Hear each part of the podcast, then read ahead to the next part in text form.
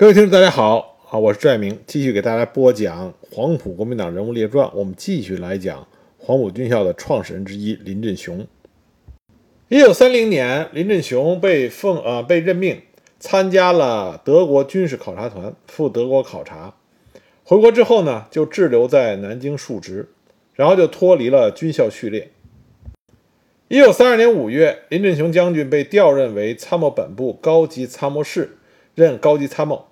那么参谋本部呢是幕僚机构，那么哪支部队发生舞弊案就过去调查，但对事情只有汇报建议权，无处置决定权。一九三六年一月二十五日，林振雄与李汉魂等人啊被封为陆军中将。同年呢，两广事变爆发，林振雄曾经意图跟随李吉兰五十一师回广东。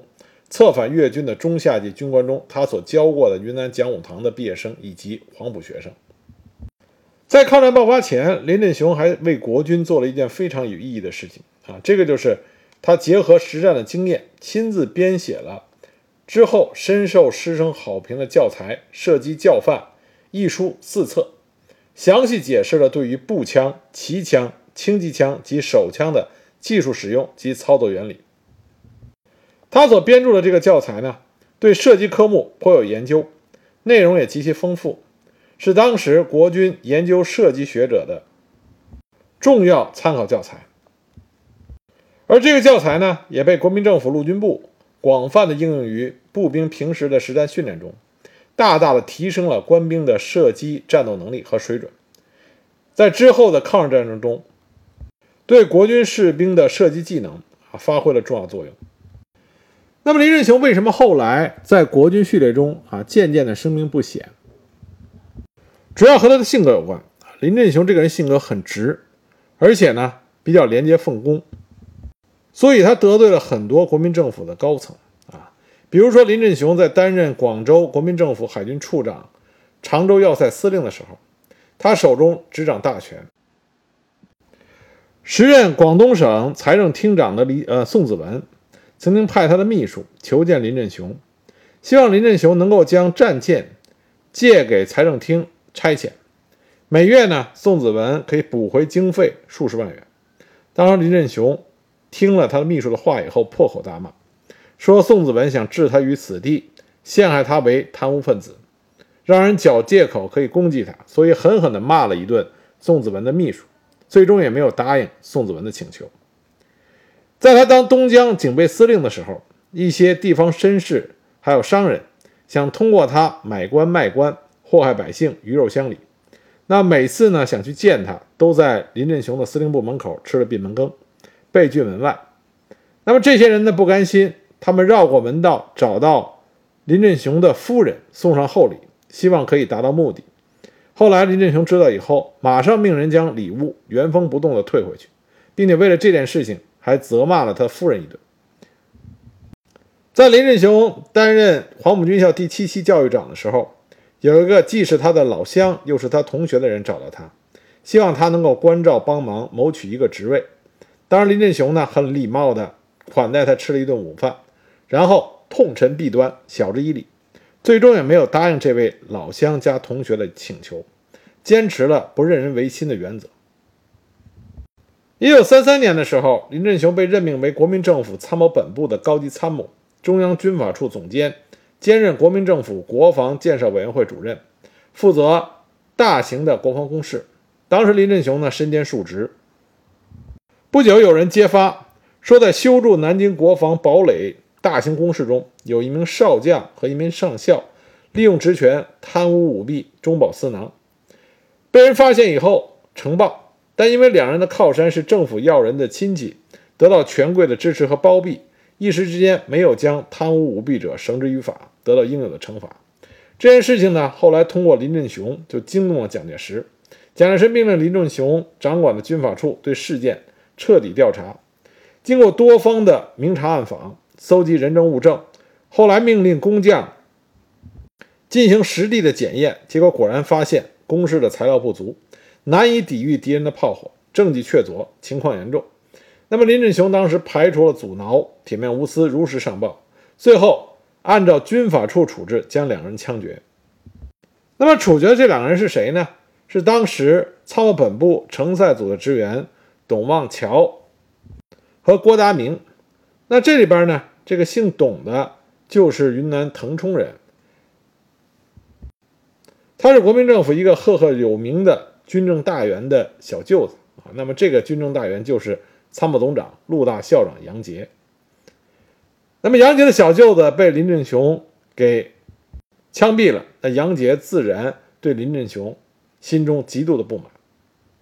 那因为杨杰是总参谋长啊，参谋总长，所以呢，很快林振雄就被杨杰给排挤出了参谋部。抗战爆发的时候，林振雄以军阀总监委员的身份任一战区执行总监。那么，一九三七年底，雁北门户天镇失守，他行使职责，追究责任。逼着阎锡山把自己的亲信六十一军军长李福英给枪毙了。那因为这件事情，他和阎锡山又彻底闹翻了。那因为林振雄呢结仇比较多，再加上蒋介石和林振雄在很多方面啊，关于时局的政见分歧日益加剧，经常不欢而散。因此，在南京沦陷之前啊，一九三七年南京沦陷之前呢，林振雄就离开，返回了他广东惠州啊闲居了。自此，林振雄就脱离了国民政府，也脱离了和蒋介石同一战线。后来呢，林振雄还写过一本批评蒋介石的著作，叫《蒋介石之失败》。所以，林振雄在回到广东啊广东老家之后，和蒋介石在感情上已经是。变得非常淡薄了。回到惠州之后，林振雄呢以练字养花啊自娱自乐，还开设过酒家经商。据说他开的酒家生意非常火爆啊，当地的居民有的天还没亮就去要占位子。除了东西好吃以外，另外一个呢，林振雄本人也经常坐在那个酒店里啊酒家里边，所以这些吃客们一边吃着好吃的，还可以听林振雄。去畅谈民国初期的一些亲身的见啊亲身的见闻。一九三八年十一月，日军呢，据说要从惠州大雅湾入侵，林振雄受命统辖省防军警备团，组织了广东东江数路民团予以抵抗。根据当时《申报》的电讯报道，说惠阳之日军已被民团围困，激战四五日，日军不敢冲出城外。华军则控制四乡，断绝日人交通运输。东江下游全被华方控制。至于淡水、忍山、鸭仔部、白芒花、三多柱各处，则被自卫团谭炳光部、林振雄部及防军警卫团等控制。那么，由大鹏湾至惠阳一带，日军已不能通过。数次押运粮械之日军都被民团伏击。截获辎重军用品无数。一九三八年十二月二日起，日军用舰艇运送兵员至虎门、大虎，企图登岸，结果被民团击退。一连冲锋五次，十二月四日才冲入沙井，日兵死伤达四百人，其余日兵冲入北栅等两乡，试验日军被民团伏击，计一百五十余众无一生逃。惠阳四周的交通基本上被华军啊截断。那么从这些当时的报道呢，我们可以看出来，广东的民团、民间武装因为枪械精良啊，又有充足的弹药，关键是抗击日寇的这个热情高涨，所以当时呢，给日军还是造造成了不小的损失。关于林振雄将军率领着广东的民众民团抗击日寇，他的这些功绩呢？马英九曾经专门颁发了中华民国抗战胜利纪念章证明书，啊，专门颁给林振雄啊将军以示纪念。在解放前夕，当时解放军呢以雷霆万钧之势横扫了国民党军队，渡江南下。那么国民党驻守惠州的军队当时是仓皇逃窜，惠州城一时之间陷入真空，无人管理。国民党的残兵和城外的土匪。时常的三五成群偷入城中打家劫舍，令居民人心惶恐不安。很多人呢都还怕生命不保，所以呢扶老携幼的避走他乡。一时之间，居民纷纷议论时局，人心惶惶。那么林振雄先生呢，也居住在城中，因为他在当地威望很高，所以有些居民在遭到土匪洗劫的时候，就向林振雄求助。那么林振雄看到居民的生命财产受到威胁，缺乏保障，所以就主动与当地的开门开明绅士等人商议，成立了惠州维持会，并且他任会长一职。他们将原来的县警、税警、刑警等部分的武装人员组织起来，一共一百多人，日夜巡逻，共同维护惠州的社会秩序，保障人民的生命财产安全。与此同时呢，林振雄还委派他的侄女，冒着生命危险。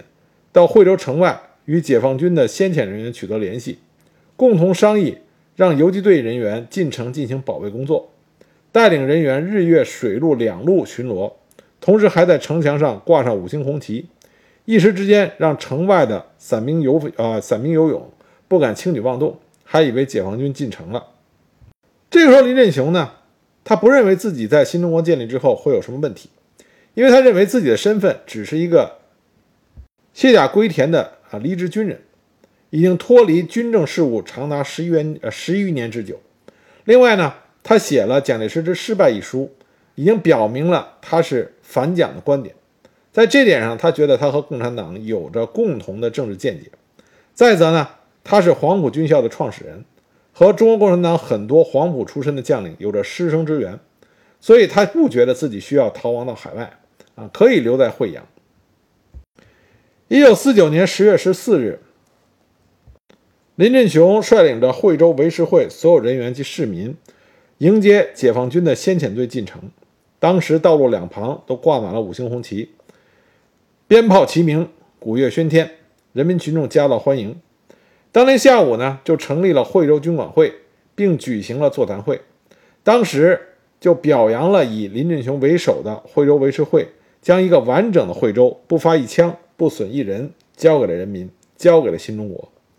惠州和平解放，林振雄居功至伟。一九五四年到一九五八年，林振雄当选为惠阳县的政协委员，广东省政协委员。当时他积极的为新中国、为家乡的建设出谋划策，发挥了参政议政的职责。但林振雄这个老先生呢，依然是不改他的本色啊，为人正直，敢于直言。一九五七年，他还联合当地的教育工作者创办了华侨中学，并且自任为董事长，为发展当地的教育事业、培养人才做出了贡献。直到今天，华侨中学仍然是惠州当地一所颇为著名的中学学府。就在林振雄老先生在积极的参与到新中国建设的时候啊，一场风波降临了他的身上。他首先被划为反动右派和官僚啊，因为他的历史原因。再加上他敢于直言，所以首先被划为了右派，之后被逮捕、抄家、游街、示众，后来被错判了徒刑十年。一九六四年，他在狱中生病，在得不到医疗的情况下含恨而死，终年是七十六岁。后来，在一九八五年，他被平反，沉冤得雪。林俊雄当时是被判了三次啊，有三次错误的判决。具体这三次的判决是怎么发生的？那么前后顺序是如何？查不到具体的史料和档案啊，可以知道来龙去脉。有兴趣的朋友呢，可以具体的去查一下。我们现在可以看到的呢，是当时惠州法院关于实事求是复查历史案件的时候，纠正国民党中将林振雄错案这个在报上刊登的报道啊，我们可以看到一共是三次判决。但是呢，这三次判决在这封报道里边是这么写的：第一次判决呢，提到在解放之后，也就是新中国建立之后，林振雄向组织交代了他的历史问题，所以惠州法院认为，将林振雄作为反革命分子、反动官僚而判他死缓是不适当的。那么这个死缓是说在新中国建立之后就判了，然后又撤销呢，还是说在后边判的？这个在这封报道里边并没有给出一个确定的答案。那么第二次误判呢？啊，错判呢？是在1958年机关整风的时候，林振雄他在惠阳县政协会议上发表了个人意见，结果被划为右派，判处被管制三年。那么这个也是错误的。那么1961年间，林振雄说了一些错话，但没有构成犯罪，但是判处他有期徒刑十年啊。那么惠州法院认为这也是错误的，所以这三次三次判决都认为是不正确的，所以惠州法院最终决定撤销上以上三次对林振雄的错判。那么这个平反呢，起因是林振雄的子女，他们投书给《南方日报》提出申诉。